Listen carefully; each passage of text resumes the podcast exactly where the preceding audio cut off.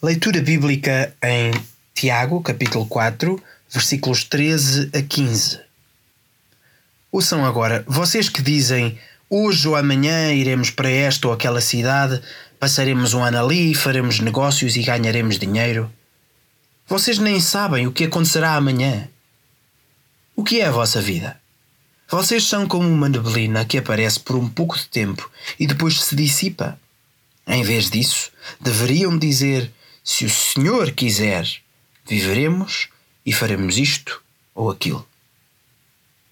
Devocional. Muitas vezes vivemos a nossa vida como se esta não tivesse um prazo de validade.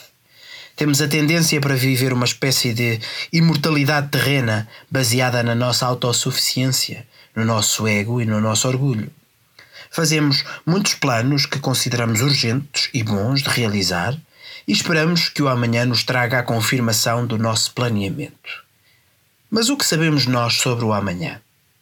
O que sabemos nós sobre os dias da nossa vida?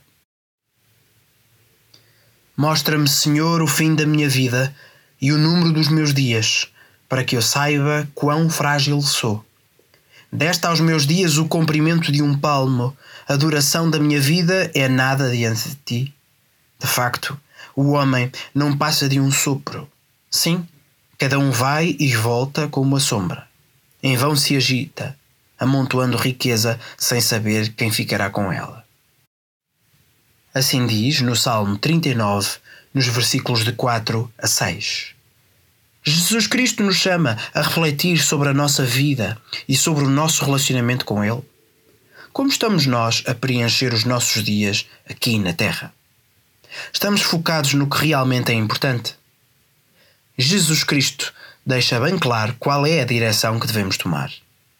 Eu sou o caminho, a verdade e a vida. Ninguém vem ao Pai a não ser por mim, tal como diz em João 14,6. A plenitude da nossa vida está em Jesus Cristo. Deixa que Ele te guie em todos os dias da tua vida até à eternidade. Um devocional de Marcos Oliveira.